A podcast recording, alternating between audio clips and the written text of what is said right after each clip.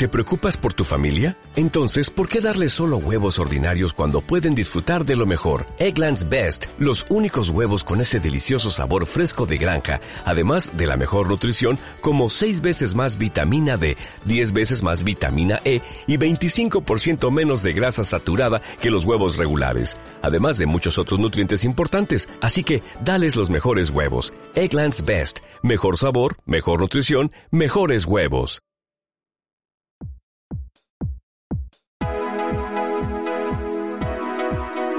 Soy Raúl Hernández González y esto es Diarios de un Nomad. Diarios de un Nomad, el podcast de desarrollo personal y profesional para trabajadores del conocimiento.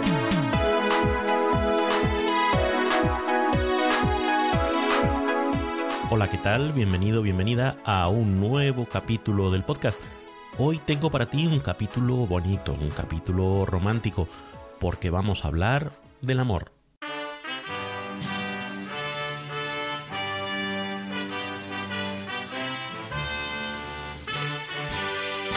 Bueno, y de alguna cosa más, como verás después, pero de momento vamos a hablar de amor, y más en concreto de los lenguajes del amor.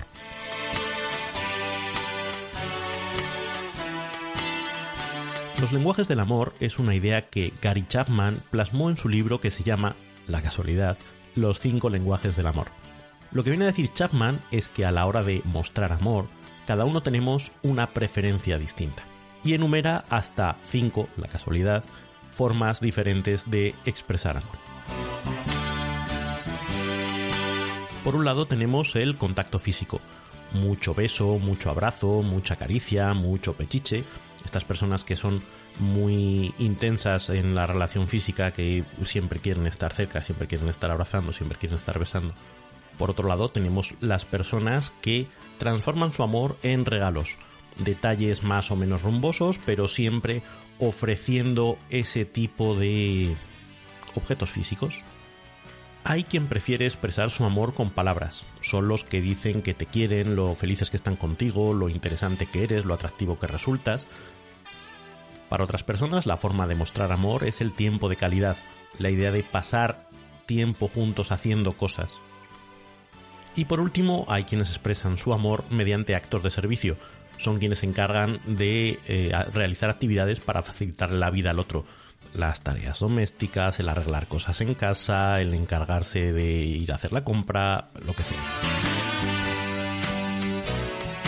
Mira, yo creo que estas cosas lo mejor es ilustrarlo con un caso real, así que te voy a hablar de mi propio caso.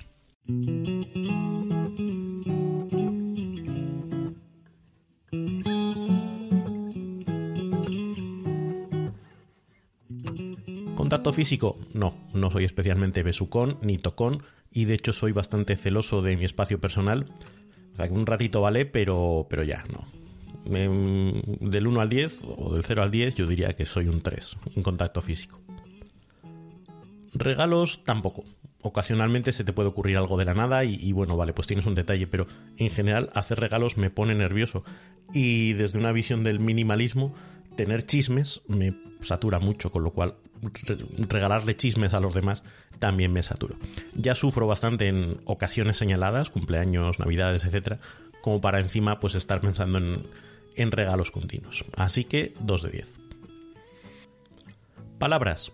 Quizás un poco más, aunque lo cierto, si hago un poco de, de análisis críticos, que suelo estar muy metido para adentro, mucho pensando en mis cosas y mucho haciendo mis actividades, me cuesta ser el primero eh, que exprese, no soy muy expresivo en términos generales, ni me expreso de manera muy intensa. Así que digamos que un 5 de 10. Tiempo de calidad, me pasa un poco lo mismo. Eh, mucho mundo interior, me paso mucho tiempo en mi propia cabeza, me gustan los hobbies solitarios, me cuesta salir para compartir tiempo con los demás. Es algo que, así como a los extrovertidos les recarga, les llena de energía, a mí pasar tiempo con los demás me, me descarga. Con lo cual, 4 de 10. Y llegados a este punto podrás decir que menudo cardo riquero, que no hay Dios que me aguante. Bueno, pues probablemente sea así. No seré yo quien salga en mi propia defensa. Pero llegamos a, la parte de los actos de servicio. Y aquí creo que sí, que para mí esta es mi forma preferida de, mostrar amor. El yo me encargo, el yo resuelvo. Ah, no sé, yo conduzco durante todo el viaje o yo me encargo de llevar el coche al taller, o yo preparo los impuestos, o yo cargo con el peso económico de la familia. Ese tipo de cosas para mí es mi manera natural de decir, bueno, como yo te quiero, yo me encargo de todas estas cosas. Que igual esto no te quita la idea de que soy un cardo borriquero, pero en fin, esto es lo que hay.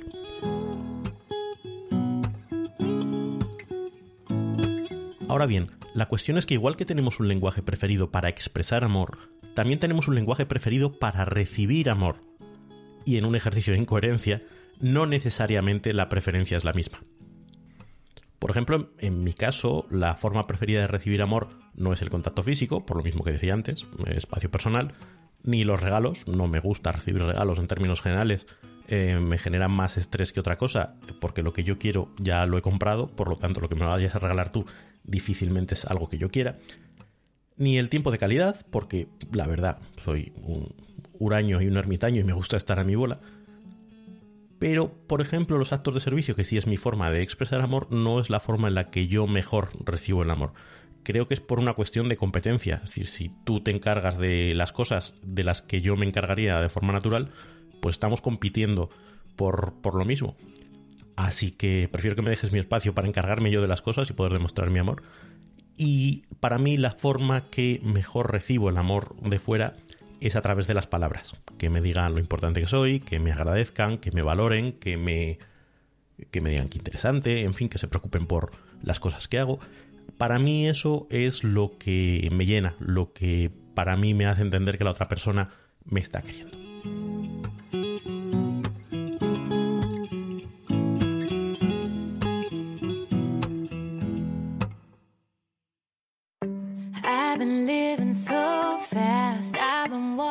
Entonces, la cuestión es encontrar a otra persona que te quiera y a la que quieras, lo cual está muy bien, pero no solo eso, es que además tengáis unos lenguajes de amor complementarios el uno del otro. Es decir, que la otra persona exprese su amor como a ti te gusta recibirlo y que le guste recibir el amor como tú lo expresas. Pero claro, esto es más fácil decirlo que hacerlo porque te has parado a pensar cuántas posibles combinaciones hay. Yo tendría que volver a las clases de combinatoria del colegio, pero vamos, un montón. Digamos que eh, si tú tienes una forma determinada de expresar amor, hay un quinto de posibilidades de que la otra persona lo reciba de la misma manera, pero hay cuatro quintos de que no sea así. Si a eso además le añadimos la parte complementaria, es decir, el 20% de probabilidad que hay de que su forma de expresarlo no sea precisamente la que tú prefieres a la hora de recibirlo, pues estamos hablando de que a lo mejor en el 95-96% de los casos no va a haber un encaje de preferencias y solo en un 4%, un 5% de las, de las eh, situaciones sí se va a producir esa doble, ese doble encaje. ¿Y qué pasa si hay amor, pero los lenguajes no coinciden? Pues francamente es una puñeta. Porque sí, ser conscientes de los lenguajes del amor te puede ayudar a darte cuenta de que, ah, mira, es que la otra persona expresa su amor así, no es como a mí me gustaría, pero bueno, puedo valorar que lo está haciendo o en el sentido contrario. Bueno, mi forma de natural eh, de expresar el amor es esta, pero venga, voy a hacer un esfuerzo por expresarlo de la manera que la otra persona lo recibe mejor. Y oye, está bien, es una mejora con respecto a la situación de, oye, esta persona no me está queriendo. Sí, me está queriendo, pero a su manera. O, vale, pues yo voy a hacer un esfuerzo de quererla a la manera que, ella entiende. Pero es eso, es un esfuerzo. Es como interactuar con una persona que habla eh, un lenguaje que no es el tuyo. ¿Puedes hacer un esfuerzo por escucharla y traducir en tu cabeza? Sí, pero cuesta. Sería todo mucho más fácil si te hablaran en el lenguaje que tú entiendes. ¿Puedes hacer un esfuerzo por hablar en un lenguaje que no es el tuyo? Pues por poder puedes, pero vas a hablar de una manera poco fluida, poco natural, no vas a conseguir expresarte igual y vas a tener la sensación de frustración permanente que tienes pues cuando intentas expresarte en un segundo idioma. Y cuando estés cansado o estresado o agobiado, te va a costar hacer ese esfuerzo. Y según y cuándo puedes acabar haciendo cuentas de, oye, ¿quién está haciendo más esfuerzo aquí? ¿Estoy haciendo más esfuerzo yo por expresarme como ella o ella por expresarse como yo necesito? En fin, eso a la larga acaba pasando factura. Así que en la medida de lo posible, es mejor encontrar a alguien donde las preferencias estén alineadas, porque ahí todo va a fluir de manera mucho más natural. Puede que, si has llegado hasta aquí, estés pensando, bueno, ¿y todo esto a qué viene, Raúl? Pues mira, todo esto viene a que lo de los lenguajes del amor es solo un ejemplo de cómo cada cual tenemos unas preferencias y cómo afectan nuestras distintas preferencias a la hora de relacionarnos con los demás. En un libro bastante interesante que he estado leyendo, que se llama Brave New Work, se habla de la importancia de las nuevas formas de trabajar. En uno de sus capítulos habla de cómo trabajar en equipo, y en ese capítulo sugiere una herramienta que se llama Manual de Instrucciones sobre mí. Se trata precisamente de compartir con los demás cuáles son tus preferencias. Dice textualmente la idea es genial. ¿Y si cada uno escribiéramos un manual de instrucciones sobre cómo trabajar con nosotros y lo compartiéramos con nuestros equipos? De repente sabrían por qué siempre ponemos esa cara, o por qué siempre somos escépticos, o por qué preferimos dar feedback de una determinada manera, o por qué determinadas cosas nos ponen tan contentos. ¿Cuánto tiempo y cuánta confusión podríamos ahorrarnos? La herramienta propone responder a una serie de preguntas. ¿Cuáles son algunas verdades honestas y sin filtro sobre ti? ¿Qué te vuelve loco? ¿Cuáles son algunas de tus rarezas? ¿Cómo puede la gente ganar un puntito extra contigo? ¿Qué cualidades valoras particularmente en la gente que trabaja contigo? ¿Qué cosas se suelen confundir respecto a ti que deberías clarificar? Etcétera, etcétera, etcétera. Contestar este tipo de preguntas ayuda primero a que los demás sepan cómo relacionarte contigo. Les da pistas, negro sobre el blanco, que de otra manera están sujetas a ensayo-error y que dan lugar a malos entendidos, a fricciones. Pero además esta herramienta nos permite darnos cuenta de que los demás no son como nosotros, y que por lo tanto no podemos tratarles como a nosotros nos gustaría que nos trataran, sino como a ellos les gusta que les traten.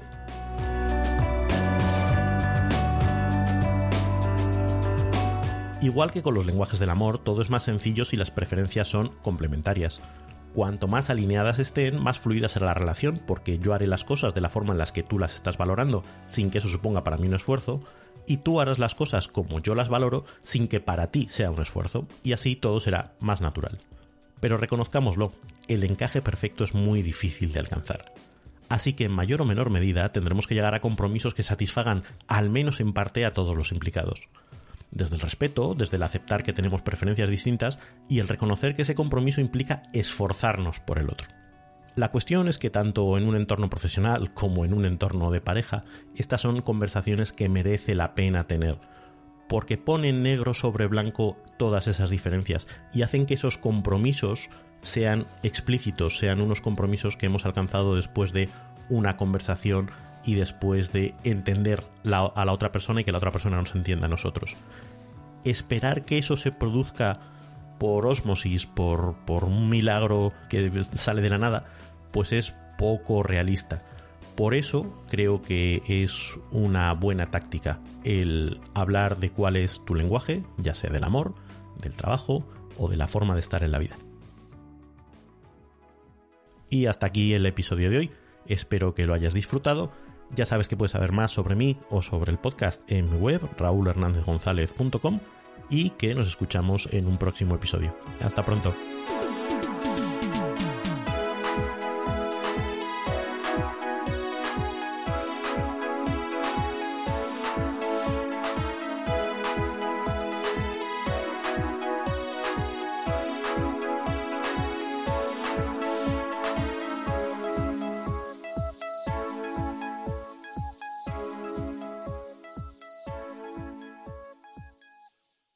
Como nuevo cliente de Western Union, puedes disfrutar de una tarifa de envío de 0 dólares en tu primera transferencia internacional de dinero en línea. Envía dinero a los tuyos en casa de manera rápida, fácil y conveniente. Visita westernunion.com o descarga nuestra app hoy mismo y tu primera tarifa de envío corre por nuestra cuenta. Aplican ganancias por cambio de moneda. No disponible para tarjetas de crédito y envíos a Cuba. Servicios proporcionados por Western Union Financial Services Inc. NMLS 906983 o Western Union International Services LLS NMLS 9069 85